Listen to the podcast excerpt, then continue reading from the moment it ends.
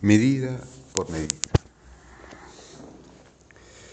Medida por medida, decía un crítico, es un trabajo detestable. Es la única excepción de las obras de Shakespeare a la delicia. Y continúa. Nuestros sentimientos de justicia son terriblemente lastimados con la escapada de Ángelo. Isabela se las ingenia para ser nada amigable. Y Claudio es detestable. Así Coleridge y John Masefield. Esta radical condenación de esta obra hecha por estos críticos que encontraron muchas cosas que halagar en las demás obras de Shakespeare está basada posiblemente en un fracaso por comprender el significado filosófico y el propósito dramático de la obra. Es el resultado de juzgarla desde los estándares morales y religiosos de la vida ordinaria.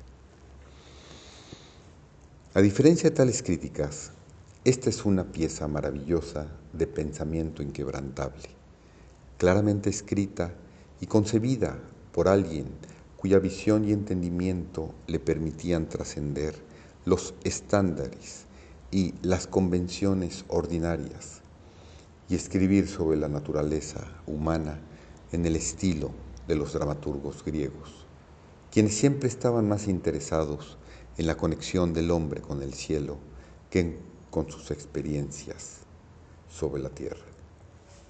En efecto, de acuerdo con los antiguos, los hombres estaban divididos en niveles.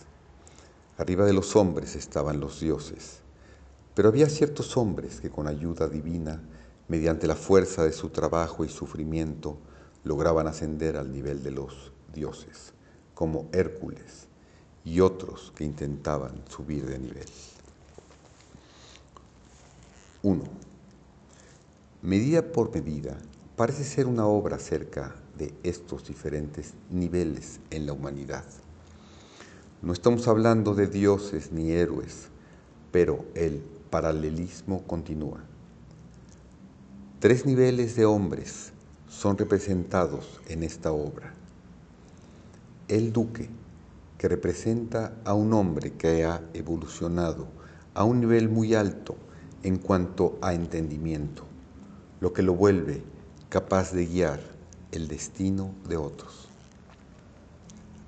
Ángelo es el hombre que tiene la posibilidad de evolucionar y en tercer nivel, los otros personajes, salvo una o dos notables excepciones, representan a la gente ordinaria que vive toda su vida con la misma idea, sin intentar cambiar ni subir de nivel. La clave de este posible desarrollo es el autoconocimiento. El duque es descrito como un hombre que ya lo logró alcanzar. Ángelo lo obtiene a través de mucho dolor y los demás, en su mayor parte, se quedan en el mismo lugar que al principio.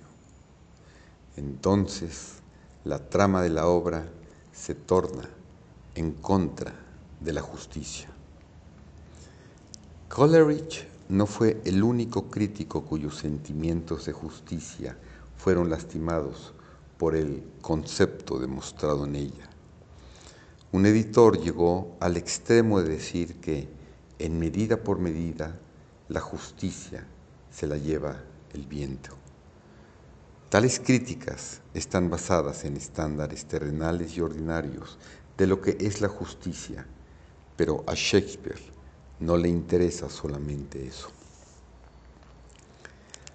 El problema acerca de lo que es la justicia está estrechamente ligado con el tema de los niveles de conciencia del hombre.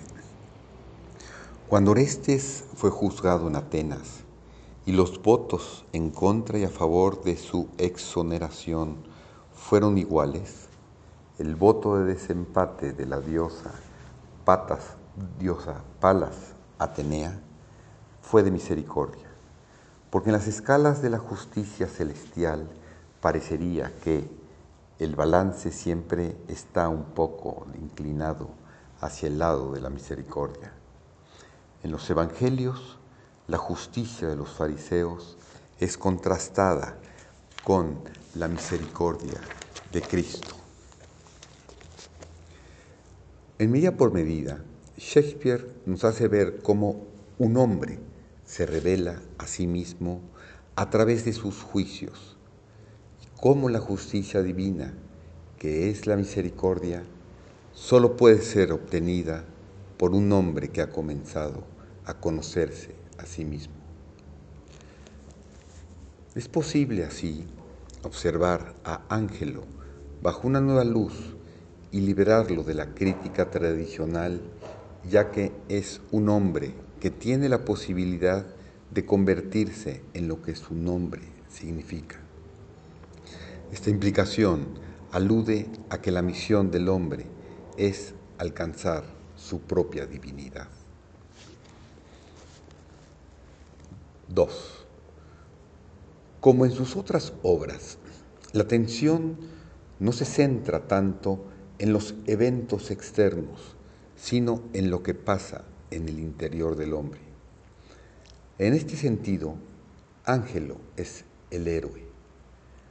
Olvidemos todas las nociones preconcebidas de él como hipócrita y traidor.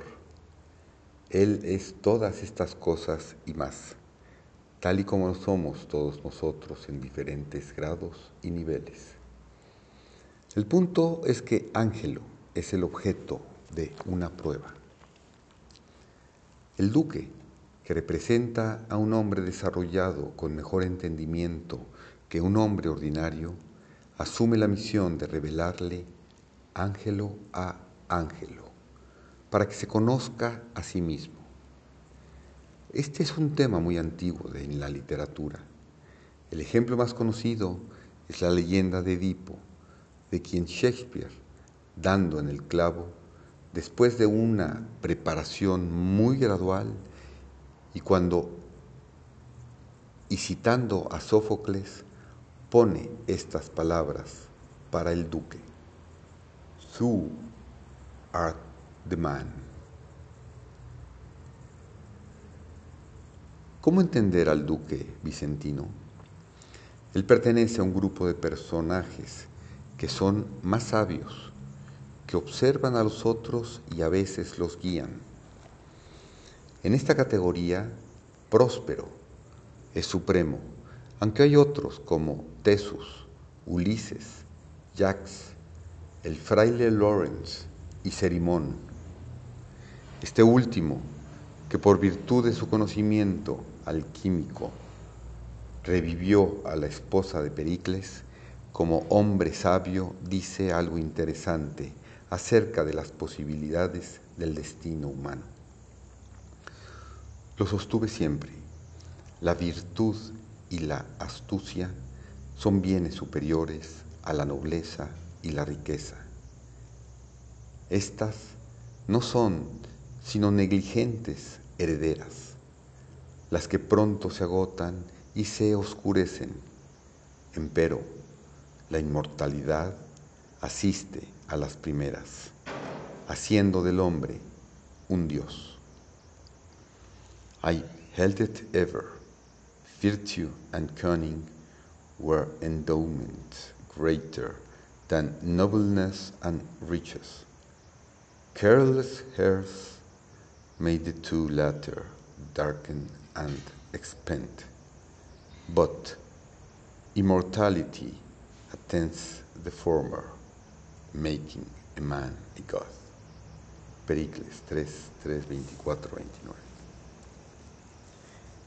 He aquí una clara expresión del pensamiento de que la virtud y astucia o la bondad y sabiduría es utilizada en su significado antiguo y puede elevar al hombre a un nivel más alto que la posesión de un nacimiento noble o una fortuna.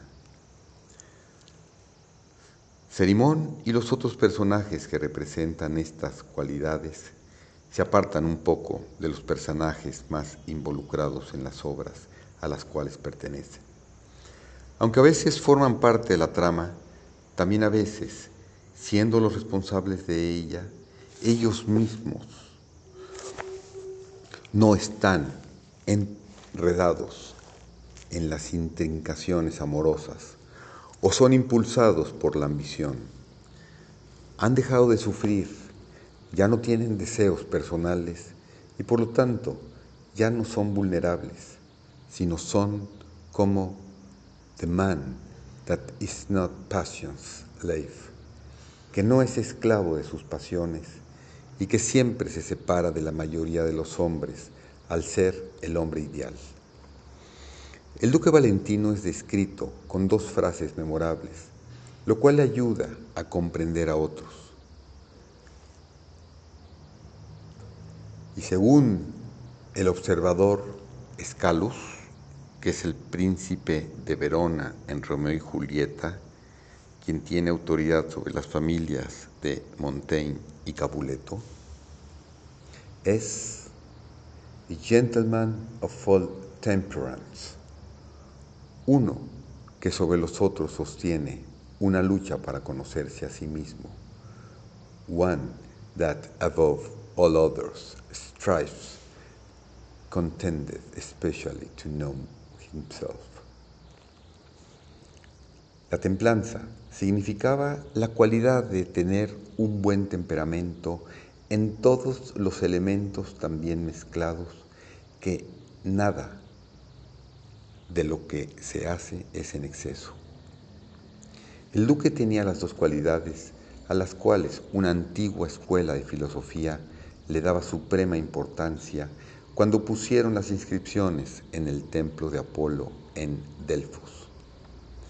Conócete a ti mismo, nada en demasía. Al final de la obra, Ángelo se refiere al duque como poder divino y reconoce su autoridad.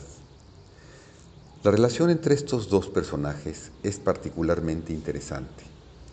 Es como si el poder divino estuviera moldeando la figura de algo. El duque se toma interminables molestias para probar a Ángelo, porque ve las posibilidades que tiene de despertar.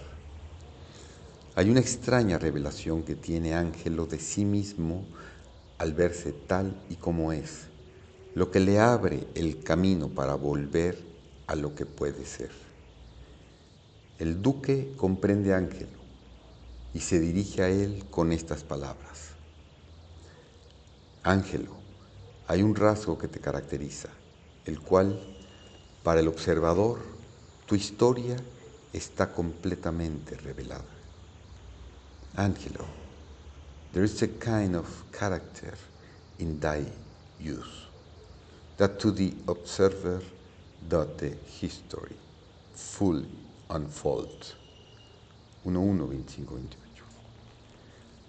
El duque se está preparando para irse de ahí por un tiempo, al igual que el dueño de la casa en la parábola que dejó su viñedo a cargo del marido como una prueba para éste.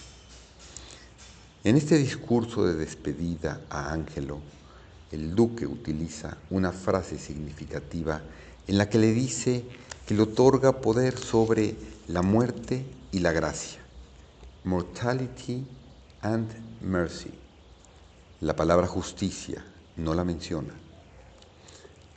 Ángelo debe quedarse a solas a cargo de Viena durante la ausencia del duque ya que es reconocido como un hombre de muy buen carácter y educación, aunque con menos experiencia en juzgar que Escalus.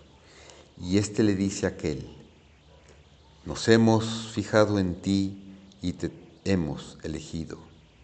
We have lived it and prepared choice, proceeded to you.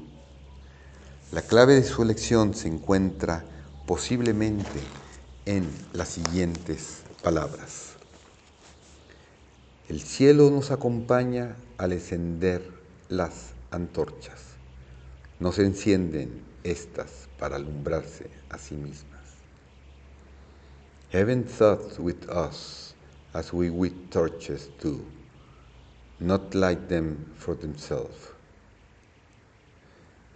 Un hombre dotado de dones, spiritually, finely touch, no puede vivir según su propia voluntad, sino debe seguir el destino para el que fue creado.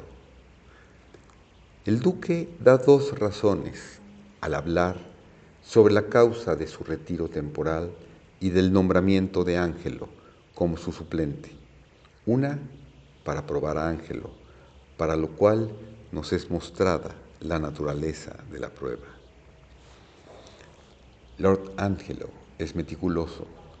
Se pone en guardia con celo apenas la sangre fluye por sus venas. De su apetito prefiere apenas el pan que la piedra.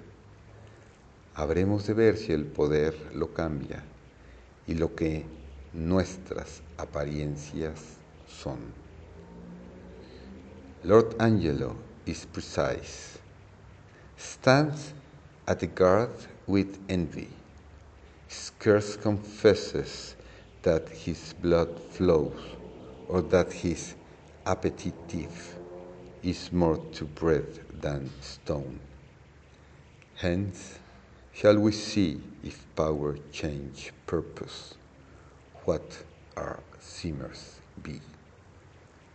1, 3, 50, 54.